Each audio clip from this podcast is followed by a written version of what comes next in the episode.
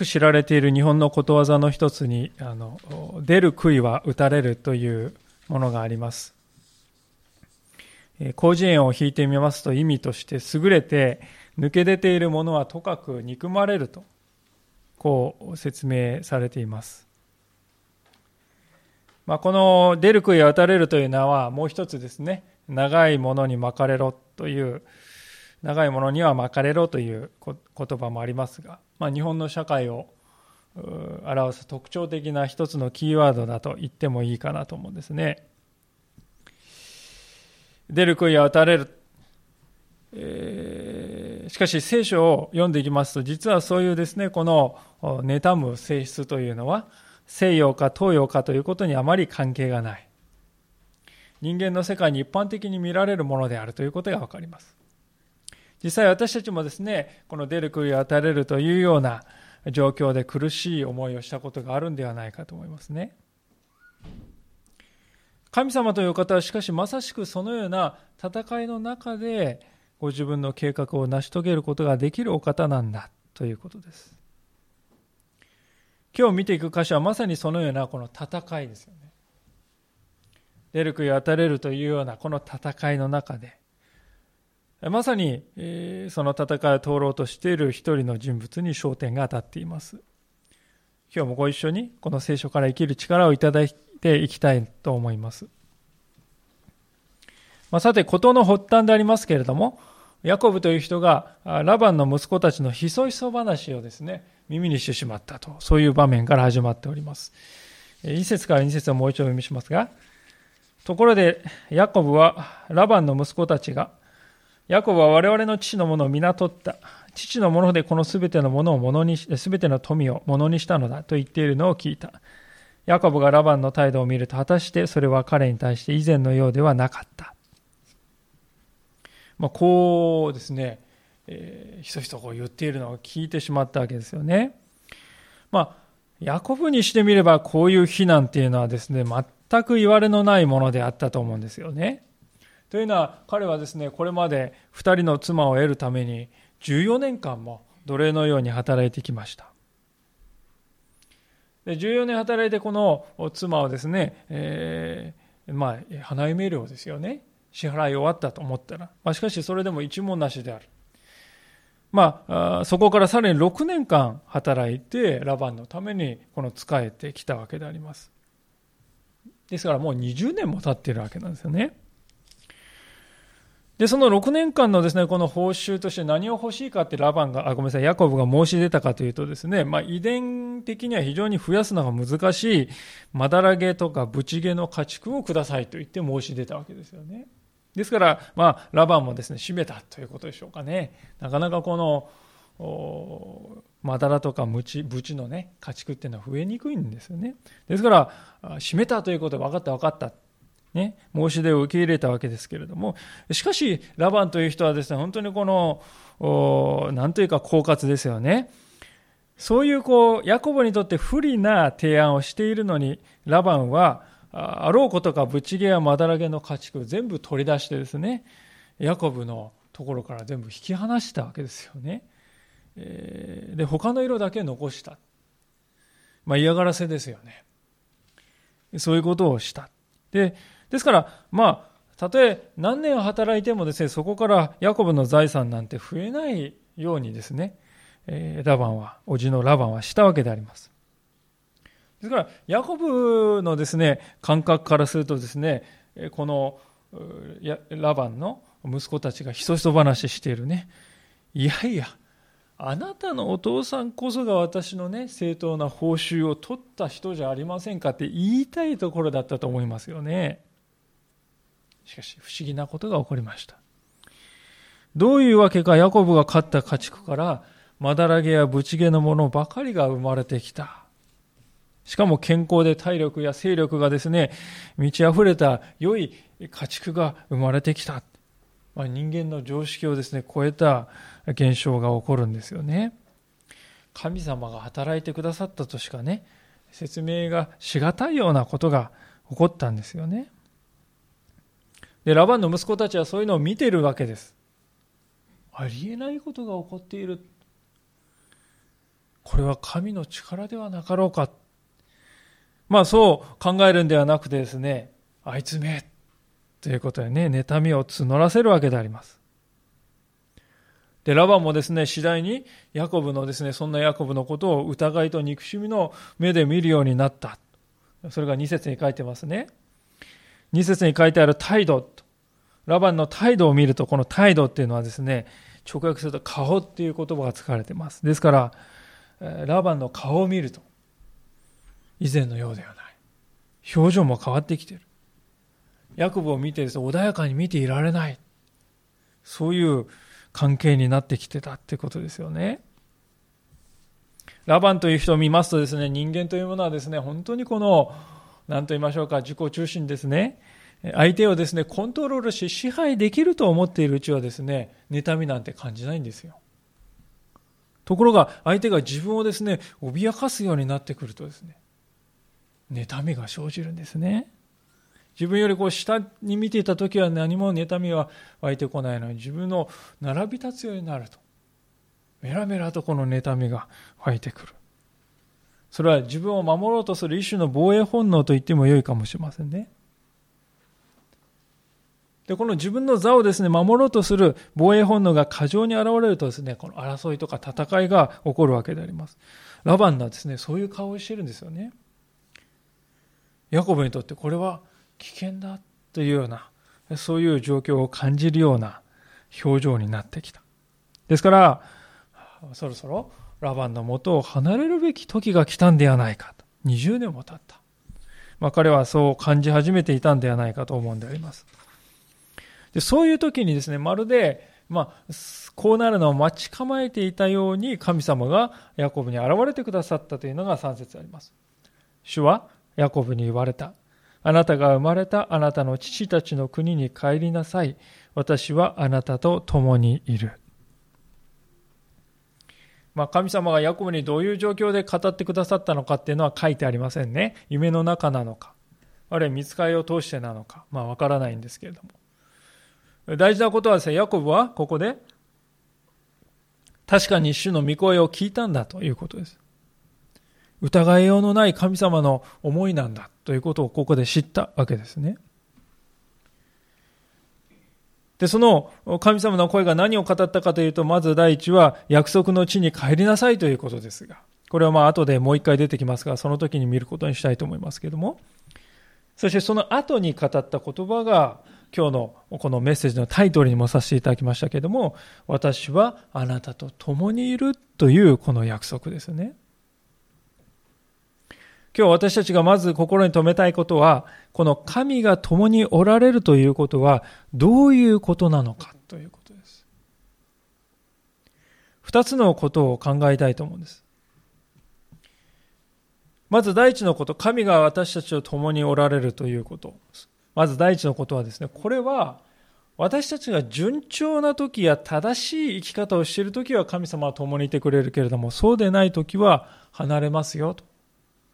そういう意味ではないっていうことですね。私たちはこれまで創世記を読んできまして、アブラハムやイサク、そしてこのヤコブの人生を見てきましたけれども、彼らの人生っていうのはですね、いつも正しい生き方してたかっていうと、全然そうじゃないですよね。自分のですね、奥さんのことをですね、これは私の妹ですって嘘をついて、あるいはまたこのヤコブはですね、自分の父親が目が見えにくくなっているっていうね、分かっていて父親を騙す。親をですね、騙すんですよね。平然と騙していくわけであります。まあ、そんなことをですね、している家族であります。で新約聖書をですね、見てもですね、それは同じですよね。弟子の中の一番の弟子と言われたあのペテロはですね、イエス様がですね、こうじっと見ている中で、そんな男は知らない。呪われてもいい。3回も否定したと書いてありますね。で、こんなですね、えー、状況で、そういう時はですね、神様、ああ、もうこやつはダメだ。そうやって目を目を背けて離れ去っていたんでしょうかそうではないですよね。神様は確かに痛みを覚えたと思います。でも神様はあくまでも彼らと共にいてくださった。ですから、主が共にいてくださるということはね、私たちの弱さのただ中に寄り添ってくださるということです。あなたが強くなったらね、あなたはもう自立してやんなさいよ。そうじゃないんですよね。マラソン競技では最近はペースメーカーという方がね、えー、ついてますよね。途中まではこうペースメーカーに引っ張られていくんですがね。まあ20キロ、30キロ地点ぐらいまで来るとですね、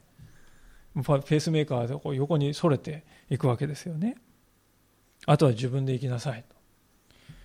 私たちともすると神様も同じだろうとこう思ってしまうんだけど、そうじゃない。神様が共にいてくださるというのは文字通りそうです。永私たちから離れないよということです。永遠の同伴者になってくださるよということです。あなたがどこに行くにも永遠に私はあなたと共にいるよということです。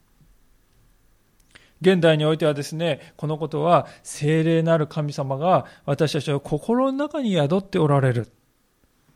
まあ、そのことによってね、完全に成就しているわけであります。聖霊なる神様が私たちのこの霊を住まいとしておられる。あ、私が神様の住まいなんだ。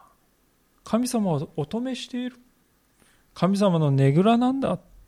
それが私なんだということですよね。だから私たちは尊い存在である。では、神が共にいてくださるということのもう一つの意味は何か。それはですね、神様がいつも私たちの側に立ってくださるということですよね。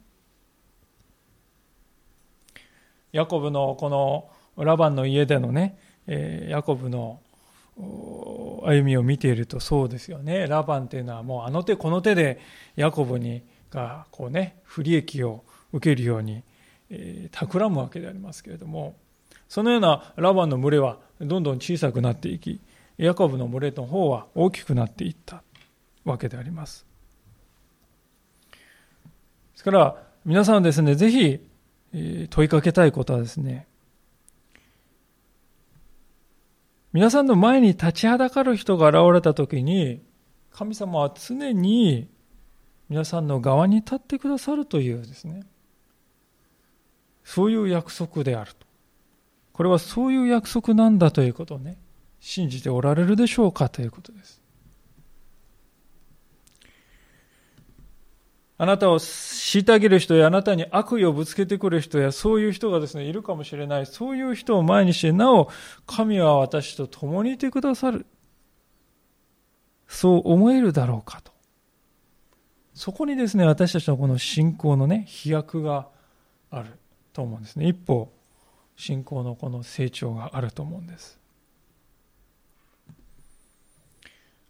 神様はラバンから取り上げてヤコブに与えられたと今日書いてありますけれども、それはこの2019年の世界でも起こるんだと。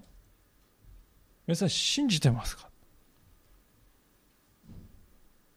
?4000 年前のお話でしょ？そうやって聖書を見ているのか？それとも今2019年でもそれは現実に起こるんだとそう信じていますか？それが神が私と共におられるということの意味なんだということですよね。ヤコブという人はまさにこの約束を受け止めたわけです。20年間、苦難の日々を過ごしてきた彼でしたけれども。でも振り返ってみると、神が私と共におられる、あなたと共におられると言ってくださったその言葉はその通りだと認めたわけであります。で、この神様の約束に後押しされて彼は一歩踏み出したんですよね。しかし、現実には大きな壁がありました。それは、妻であるレアとラケルをですね、説得するというこの壁であります。この時点ではですね、この二人が一緒に来てくれる保証っていうのは何にもないわけですよね。ここはあの、レアとラケルのふるさとです。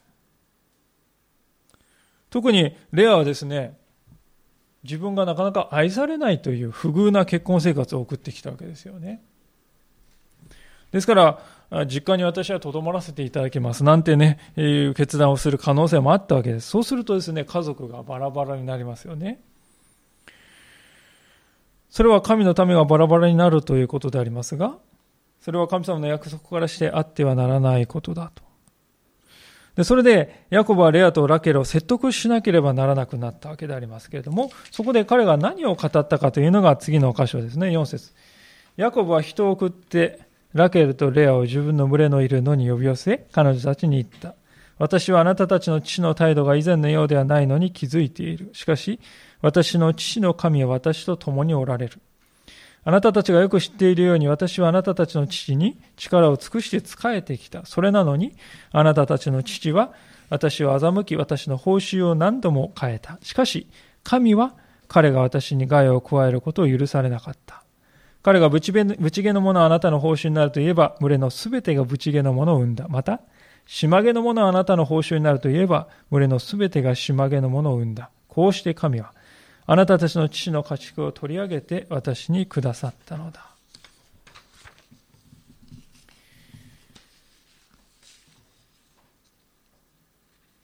この世の中ではすぐに損得感情の話をしがちであります。ラバンのもとにいればこういうデメリットがあるけれどもですね、自分と一緒に来ればね、こういういいことがありますよって、そういう話をね、私たちだったらするんじゃないでしょうかね、説得するときに。ラバンのところにいたってね、つまり、ラバンを貶めて自分と一緒に来ればこういうメリットがあるんだという、そういう言い方をしてしまいますけれども、信仰者はそういう語り方はしないんだということです。ヤコブがここで語っているのは、これは人の思いつきでした、起こったことではなく、神様から出たことなんだということを言うことです。そして、神様が私の人生に何をしてくださったか、それを見てほしいんだ。そう語っているということですよね。神がしてくださった。神がしてくださったのだっていうね。繰り返し繰り返しヤコブはそう言っておられます。言っていますよね。以前のヤコブっていうのはこういう人じゃなかったんですよね。彼はこの双子のお兄さんのエサウのことをですね、え、いつでもこう出し抜いてやろうと考えている人でしたね。お兄さんの長男の権利でさえですね、お兄さんがこう腹ペコの時を狙って奪い取るような、それがヤコブです。掴み取ってやる。自分で何とかしてね、実現して掴み取ってやるんだ。まあ、そんなヤコブが、おじのラバンのところに来てね、おじさんにやすやすと手玉に取られましたよ。騙されて。自分が騙したら騙されて帰ってきた。まあ実に皮肉なことでしたけれども。そして20年間経った。で、この長いですね、苦労の経験がですね、ヤコブをですね、こういう謙虚な人に変えたんでしょうね。私が頑張ってこれを築いてきたんだよって言ってないですよね。神様が私にこれをしてくださったんだ。私たちはですね、ですからこのヤコブの言葉の中に彼のこの信仰の成長の後を見ることができるのではないかと思うんであります。ヤコブがそしてこの妻たちにですね、語る信仰告白というのはさらに続いていきますね。10節群れのヤギに盛りがついたとき、私が夢の中で目を上げてみると、見よ。宮城と交尾している親木は島毛、ぶち毛、まだら毛ばかりであった。すると、神の使いが夢の中で私に、ヤコブよと言われた。私は、はいと答えた。見つかい言われた。目を上げてみよ。宮城と交尾している親木は皆、島毛、ぶち毛、まだら毛である。ラバンがあなたにしてきたことは皆私が見た。今日ですね、皆さんにぜひ目を留めていただきたい2番目のことは、この12節の私が見た。私が見たという神様の言葉ですね。ラバンが長年ヤコブにしてきたひどい仕打ち。特にあの結婚初夜にヤコブを騙したこと。ブチゲやマダラゲの家畜だけをですね、引き離して、ヤコブの財産が増えないように画策したこと。そういったすべてのことについて私は見ていたと神様は語ってくださる。ヤコブにとってこれはどれだけ慰めであったかと思うんですよね。聖書はこのような神様の姿をあらゆるところで明かしているわけでありますが、まあ、一箇所を挙げて、開けてみたいと思うんですけれども、有名な支援の139編でありますけれども、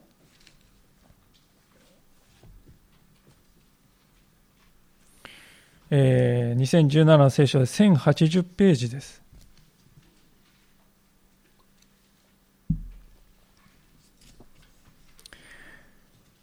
1080ページ、詩編139編、1節から3節をお読みいたします。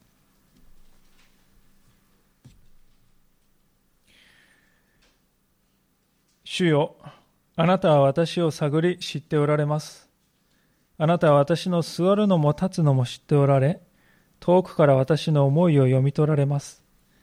あなたは私が歩くのも伏すのも見守り、私の道のすべてを知り抜いておられます。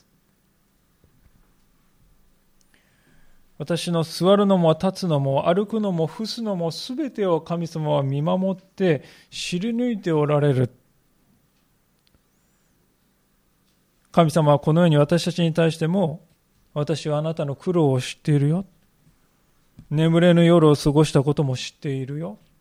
人の冷たさに心が差し通された時も私は知っている。私は見ていたよ。と私たちに語ってくださいます。私たちはしかし、現実の私たちの歩みを見ると、神様は見ておられる。見ていてくださっている。まあ、そういう感覚をですね、持てないなと感じる方もおられるかもしれませんね。まあ、なぜそうなるかということでありますけれども、まあ、そのことでイエス様がですね、語っている、一つの言葉に目を向けたいんでありますが、マタイの福音書の13章の14節の言葉であります。今度は新約聖書ですけれども、えー、新約聖書25ページ、マタイの13章の14節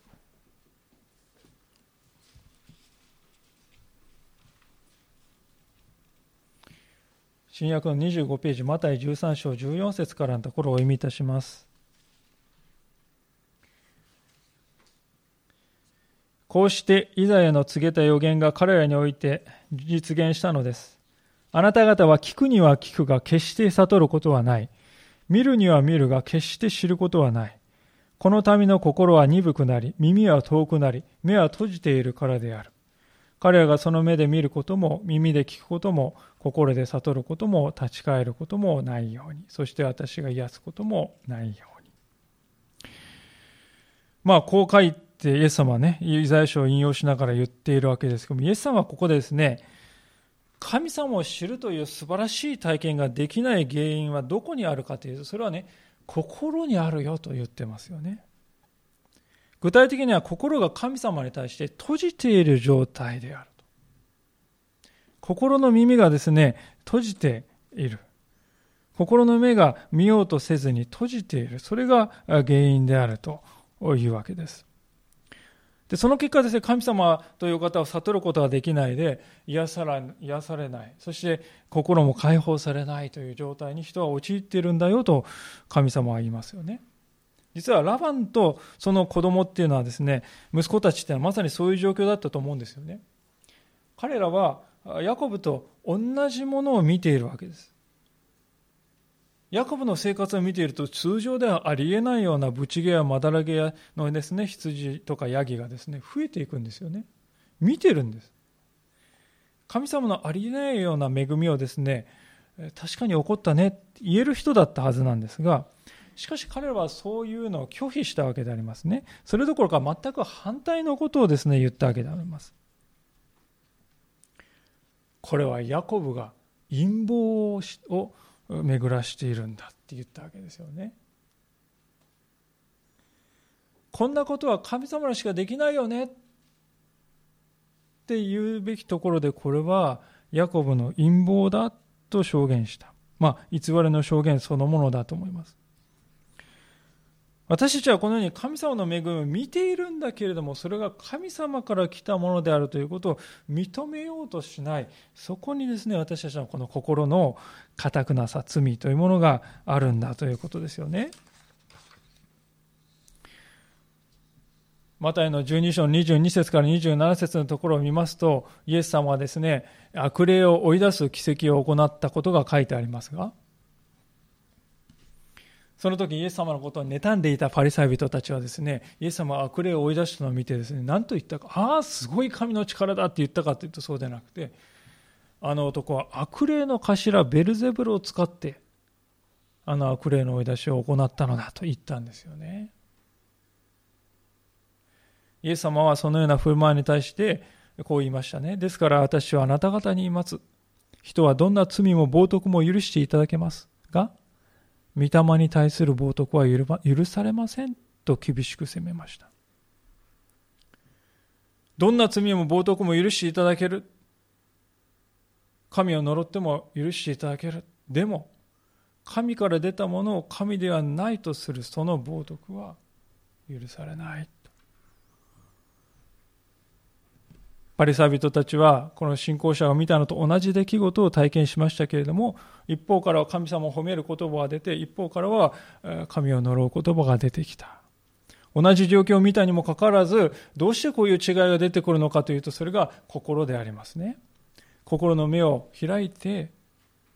心の耳を開いて神様の恵みを悟りたいという思いがないということ。私たちは今日礼拝をしていますけれども、私たちの中に神様の言葉を悟りたい。心の耳を開き神様に聞きたいという願いがあるでしょうか体はここにあるけれども、心は違うことをしているというのであれば、私たちの心の中からは正反対の言葉が出てくるかもしれません。私たちが聖書を読んでいくときにですから、ふとですね、この聖書は罪ということを何度も語っているんだけれども、どうもこの罪ということがよくわからないんだと。そういう時がありますよね。私もそういう時期がありました。まあ、今でも私は本当に自分の罪を理解しているんだろうかと、我が身に問うことがですね、ないとは言えませんね。で、そういう時のことはしかしいろいろ考えてみてあることに気づいたわけであります。それは、罪がわか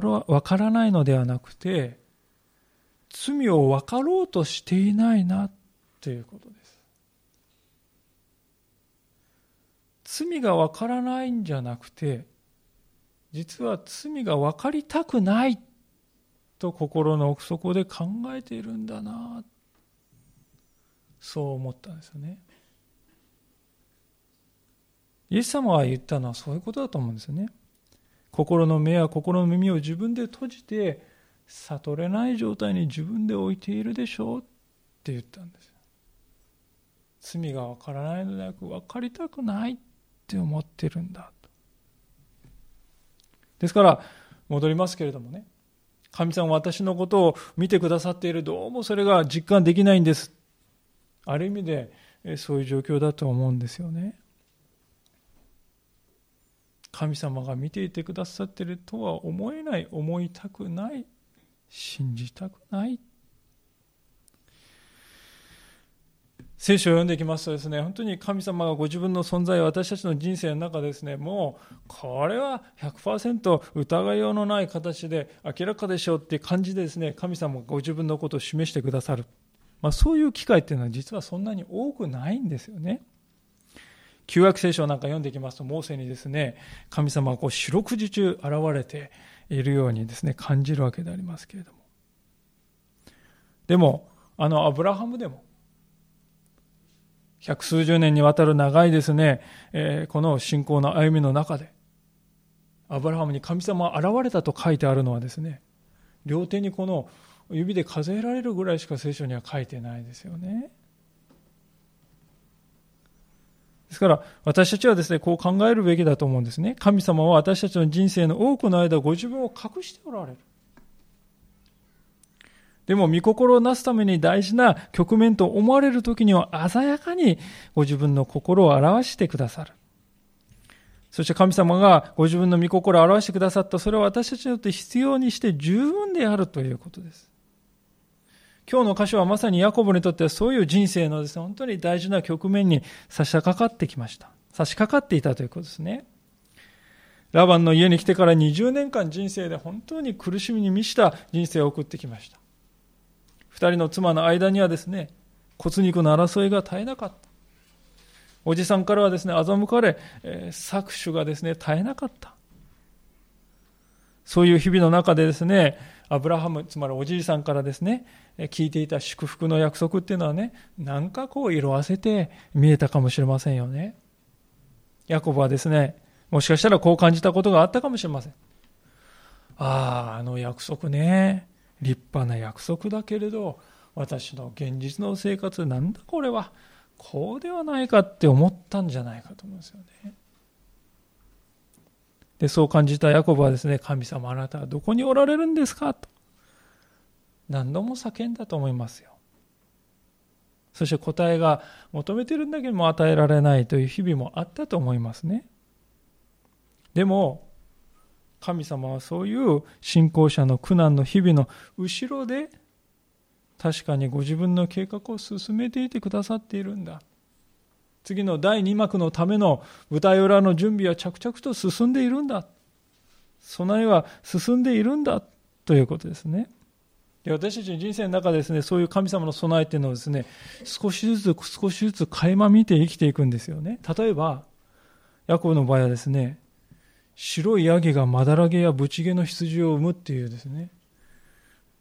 そういう変化となって日々の生活の中に現れていくんですね。ラバンがまだらげやですね、ブチゲのものが生まれないようにって仕組んだことが反対に作用してですね、ブチゲやまだらげの羊あのヤギが生まれてくるんです。あるいはまた二人の妻がですね、子供をですね、産む競争をしますけれどもね、まあ、そこからイスラエルの十二部族が次々誕生していく。ですから、ラバンやラバンの子供たちがですね、だんだんとこうヤコブに敵意を抱くんだけれどもね、それすらもヤコブが自分の故郷に帰っていくためのね、動機として用いられていくということですよね、きっかけとして。ですから、私たちもこの人生の中で神様がありありとこう目につくというんではないかもしれないけれども、生活の中に起こる一つずつのことをです、ね、信仰の目で見ていくときに、ああ、これは神様が働いておられるとしか思えないんだ。そういうことを一つ、二つ、三つ、四つと感じていけるようになる。それが信仰の醍醐味だと思うんですね。まあ、そのようにして、ですから神様はヤコブを励ましておられた。何の励ましもないわけじゃないですよ。約束だけ働いて、与えて、なしのつぶてで20年間ほったらかしてはないですね。こういう祈りの答えが、ちらほらと生活の中で与えて、与えられて、そうして今があるわけでありますが、えー、次のですね、ヤコブの次の大いなるステップに導こうとしておられる、その場面を見たいと思いますが、13節でありますけども、創世記に戻りますが、31章の13節私はあのベテルの神だ。あなたはそこで石の柱に油注ぎをし、私に誓願を立てた。さあ立ってこの土地を出て、あなたの生まれた国に帰りなさい。神様はここでヤコブにですね、4つのことを思い起こさせましたね。まず第一は、私はベテルの神だというその言葉です。ベテルというのはまあ神の家という意味なんですけども、28章のところでヤコブがですね、人生で初めて神様と出会ったそういう記念の場所なんです。ヤコブは現実のものとしてリアルに神様を体験したっていうのはですね、一人ぼっちになった時でした。エサウから逃げてラバンの家にですね、行く途中なんです。野宿した。そこで神様と出会った。一人ぼっちの時に初めてヤコブは神様とリアルに出会ったんですよ。それがベテルという場所ですね。ですから、ヤコブの信仰のルーツですね。神様はね、ここでヤコブに私はあのベテルであなたに現れた神だと自己紹介しておられる。つまりそれはあなたの信仰の原点に帰りなさいというね、招きでもありますよね。信仰の原点に帰りなさい。そして、えー、次に神様はさあと言われますね。さあ。このさあっていうのはですね、原文を直訳しますとですね、今っていう言葉が使われています。あなた近い将来とかね、いずれやればいいって言ってんじゃなくてね、今、私が命じることをしなさい。それは、ね、即座の応答を求めるものであります。あの、昔こんなですね、話を聞いたんですけれども、印象深く覚えているんですね。それはですね、こういう話であります。信仰においては、えー、あ、ごめんなさい。えー、魚においてはですね、マスよりもですね、タイの方が素晴らしいですよね。当たり前ですよね。マスとタイをね、比べたらそれはタイを食べたいって思いますしかしね、信仰の世界ではタイよりもマスの方が圧倒的に優れているんだっていうこういう話です。どういうことかと言いますと、それはですね、神様は信じたいっていうよりもね、信じますっていう人をですね、求めているんだということです。お魚であればマスよりもタイの方がいいんです。でも信仰ではタイよりもマスの方がいいんです。信じたいそうではなくて信じますなかなかですね、これは私は資産に富んでいる話だとね、面白いんですけど、思いました。神様はヤコブにここで求めているのもそういうことですね。生きたいではなくて、生きます。これこそ神様を求めておられることなんだということですよね。神様信じたいんだけれども、そうではなく信じます。それを神様は求めている。そして第三のこの命令はですね、それは立ってこの土地を出よ。それは今あるところから明確に離れるということでありますね。奴隷のように囚われているこの地を旅立って解放されなさい。その時が来た。それが神様が言っておられることです。私たちの人生にもこれは新たな光を投げかけるのではないかと思います。私たちの中のある人は罪の奴隷としてラバンのもとにとらわれているのかもしれません。このような価値観に縛られて閉塞感を感じているかもしれません。あるいは世間体や人の目というあるようなないようなものに怯えて今いるところにとどまるしかないと思ってきたかもしれません。しかし神様は今立ち上がってそこを出なさいと言われるわけです。私たち一人一人に対するこれは招きですね。神様はあなたにこの招きをしておられるということです。最後に神様が言っておられることは何かというと、それはあなたの生まれた国に帰れというものです。ヤコブにとってその国というのはこのカナンの地でありますね。そこはどういう土地かというと、その場所であなたを偉大な国民とするという神様の約束が成就する、そういう場所であります。ですから、そこに帰れということはどういうことかというとですね、あなたは神様の約束、神様の契約に立ち返りなさいということですね。今まであなたは自分の力で人生を切り開いてきたと思って生きてきたでしょうでもこの20年を通してあなたは悟ったでしょ？誰があなたを導いているのか？誰があなたを見つめ続けているのか？それは私なんだよ。あなたのおじいさんを信仰によって召して、すべての祝福を与えると約束したのもこの私なんだよ。今あなたは私のもとに帰りなさい。私の約束を握っていきなさい。私の契約から恵みを存分に受けて生きていきなさいと。それが神様がここでヤコブに語られたことであります。そのわけで皆さん今日ヤコブに語られたこの4つの招きというのは私たちに対する招きでもあるんだとそう受け止めていただきたいと思うんですね。聖書はですね、書かれたのは何も昔話をですね、私たちに語って聞かせるためではなくてね、神様はあなたをも同じように招いているんだよという、そのことが世界中に伝えられるために聖書は書かれたわけです。大事なことはこの招きにですね、心を開いて返事をするということです。クリスチャンが本当に幸いだなと思うことはですね、人生のある時にこう振り返ってね、自分の人生を振り返ると、いつもそこには恵みの跡が滴り、滴って落ちているっていうことが見える。そういうことだと思うんですよ。それは辛いことや苦しいことはなかった。そういうことではありません。もちろん、辛いことも苦しいことも涙に暮れた日もありました。でも神様はそれら全てを見つめていてくださいました。これから先の人生も同じです。ですから私はあなたの招きに頼って生きていきます。ヤコブはですね、まさにそういう信仰告白を今このところでしようとしていた。で、私たちも同じように言えるんだということです。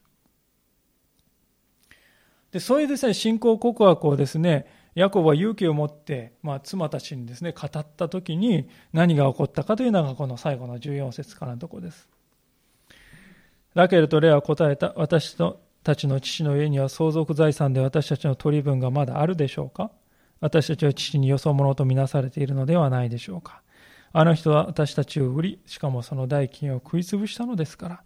神が私たちの父から取り上げた富は、すべて私たちのもの、また子供たちのものです。さあ、神があなたにお告げになったことをすべてなさってください。まあ、16節にも今、先ほど、先ほど12節で見たですね、同じこのさあという言葉が出てきますよね。さあ、今。ラケルとレア・ヤコブに今神様があなたにお告げになったことをなさってくださいと言ってます。これはどういうことかっていうと、彼女たちはね、ヤコブと同じ信仰の地平線に今立ってくれたっていうことですよ。